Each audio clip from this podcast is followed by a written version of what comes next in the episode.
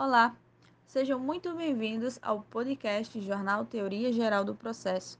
Hoje, em mais um quadro de análise de jurisprudência, iremos analisar uma ação declaratória de nulidade contratual que foi motivo de muita discussão entre operadores e estudantes de direito que acompanham nosso podcast, e em razão disso, viemos esclarecer melhor o caso. Então, para um melhor entendimento do caso, iremos entrar em contato com a nossa repórter Brenda Batista, que está na cidade de Votuporanga, no estado de São Paulo, e irá entrevistar a requerente Vera Alice Ruiz Latorre, a advogada da requerida Carolina de Rosso Afonso e o juiz de direito da segunda vara civil de Votuporanga, Dr. Rodrigo Ferreira Rocha. Olá, Brenda. Boa tarde. Olá, Laís, boa tarde. Estou aqui em frente ao Tribunal de Justiça de São Paulo, na comarca de Votuporanga, São Paulo, acompanhada da requerente Vera Alice Ruiz Latorre, da advogada Carolina de Rosso Afonso e do juiz de direito, Dr. Rodrigo Ferreira Rocha. Vamos começar entrevistando a requerente Vera Alice Ruiz Latorre, que irá nos explicar um pouco do motivo de procurar a justiça para resolver sua demanda. Boa tarde, senhora Veralice. Nos conte um pouco mais sobre o que motivou a senhora a buscar a justiça. Olá, boa tarde. Então, sempre fui cliente do Banco Crefisa e como uma consumidora honesta, eu prezo sempre por honrar o pagamento das minhas contas em dia. No entanto, realizei um empréstimo pessoal com o Banco Crefisa, o qual se mostrou extremamente abusivo com relação a esses juros altíssimos que são cobrados e, sinceramente, eu não tenho condições de pagar e muito menos esse valor que eles cobram é o valor correto. Por isso, eu decidi entrar em contato com a advogada que me orientou a buscar os meus direitos na justiça. Diante dessa situação tão constrangedora e abusiva, ela me orientou que iríamos pedir para que fosse aplicada a taxa média que o Bacen aplica e por conta de todo esse transtorno que eu passei, seria justo uma indenização por danos morais. Realmente, senhora Vera Alice, entendemos sua situação. Mas agora falaremos com a advogada Carolina de Rosso Afonso, representante do Banco Réu Crefisa. Boa tarde, senhora Carolina de Rosso. Como sempre, em nossas análises de jurisprudência, nós conversamos com o advogado da parte ré, para ele nos explicar um pouco mais dos elementos do processo, ou seja, a parte jurídica em si, como o fato da parte autora ter legitimidade ou não, o objeto do conflito e entre outros. Conta pra gente um pouco mais sobre esse caso juridicamente, por favor. Boa tarde a todos e a todas. Claro, irei comentar um pouco dos elementos jurídicos deste caso. Inicialmente, a natureza jurídica desta ação declaratória de nulidade contratual é de conhecimento e é classificada como declaratória, em razão ao objeto da lide.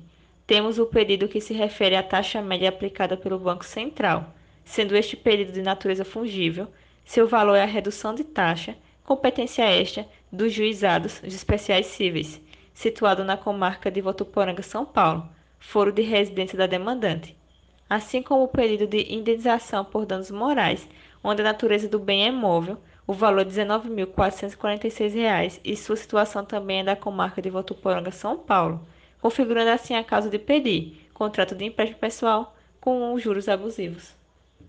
Perfeita elucidação do caso, advogada Carolina.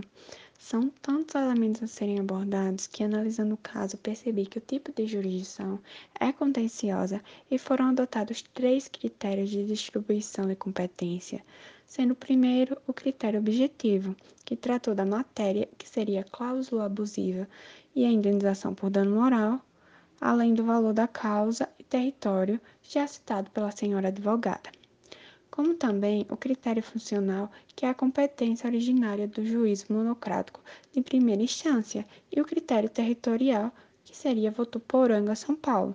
É isso mesmo, senhora advogada Carolina de Rosso? É isso mesmo, perfeita explicação. Por fim, iremos explicar um pouco sobre a legitimidade, interesse processual e pressupostos processuais. Para postular em juízo é necessário preencher certos requisitos de condições de ação, a legitimidade processual é ordinária e individual, tendo como sujeito ativo a senhora Vera Alice e sujeito passivo o réu Banco Crefisa. O interesse de agir é a necessidade de valer-se do exercício da jurisdição para a pretensão do autor, neste caso por adequação. Em razão dos pressupostos processuais, divide-se em subjetivos, juiz de direito Dr. Rodrigo Ferreira Rocha e as partes, e objetivos já mencionados, como também pressupostos de validade, pessoa física maior de 18 anos e pessoa jurídica constituída. Perfeita explicação. Agradecemos pela sua participação, senhora advogada Carolina. Agora, para finalizar o nosso quadro de análise de jurisprudência, iremos conversar com o juiz Dr. Rodrigo Ferreira Rocha, que irá nos apresentar os elementos da sentença e o resultado do julgamento. Boa tarde, Dr. Rodrigo Ferreira Rocha. Explica um pouco sobre os elementos da sentença e o resultado do julgamento, por favor. De acordo com o artigo 489 do Código de Processo Civil 2015, são elementos essenciais da sentença o relatório, os fundamentos e o dispositivo. Em razão ao caso apresentado, este foi o relatório. A ação declaratória de nulidade contratual foi ajuizada por Vera Alice Ruiz Latorre em face de Crevisa SA Crédito Financiamento e Investimentos. Sustenta que formalizou contrato de empréstimo pessoal com a requerida. Entretanto, o referido pacto é abusivo, dada a forma como os encargos foram estabelecidos, notadamente a taxa de juros. Por conta disso, pugna pela procedência dos pedidos, para ser aplicada a taxa média aplicada pelo Bacen, bem como para haver indenização por danos morais. Foram deferidos os benefícios da justiça gratuita. Citada a parte requerida, alegou preliminar de inépcia por violação do artigo 330, parágrafo 2 do Código de Processo Civil, e no mérito, basicamente, que o contrato é válido. Juntou os documentos. Inchadas a especificarem provas, a parte requerente apresentou réplica, enquanto a requerida se manifestou. Os fundamentos foram expostos em mais de cinco páginas de sentença. Destaco aqui entre eles que o artigo 373, inciso 1 e 2 do Código de Processo Civil, cabe ao autor o ônus de provar os fatos constitutivos de seu direito e ao réu o ônus de provar os fatos impeditivos, modificativos ou extintivos do direito daquele. A controvérsia cinge-se à ocorrência de abusividade nos juros contratados. No caso dos autos, o contrato de empréstimo pessoal consigna o período de capitalização mensal, com taxa de juros a 22% ao mês e 987,22% ao ano.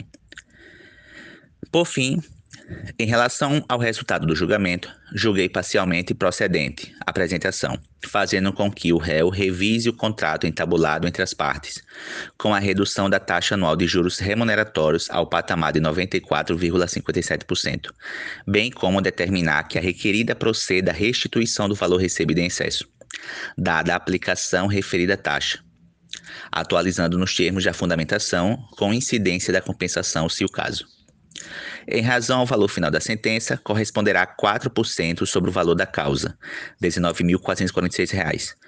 Nas hipóteses de pedido condenatório acolhido, ainda que parcialmente, o valor do preparo será calculado sobre o valor fixado na sentença se for líquido, valor total da condenação, ou, se líquido, sobre o valor fixado pelo juiz, 10 salários mínimos nacionais. O valor mínimo do preparo será de 5 e máximo 3 mil e deverá ser realizado por meio do portal de custas, Perfeita explanação, Dr. Rodrigo Ferreira Rocha. Agradecemos por sua participação e por facilitar a compreensão deste caso tão comentado. Agradeço também a requerente Vera Alice e a advogada Carolina de Rosso. Finalizando assim o quadro de análise de jurisprudência, passamos a palavra para a apresentadora Laís Moisés. Muito obrigada, Brenda. Agradeço pela entrevista e a participação dos nossos convidados.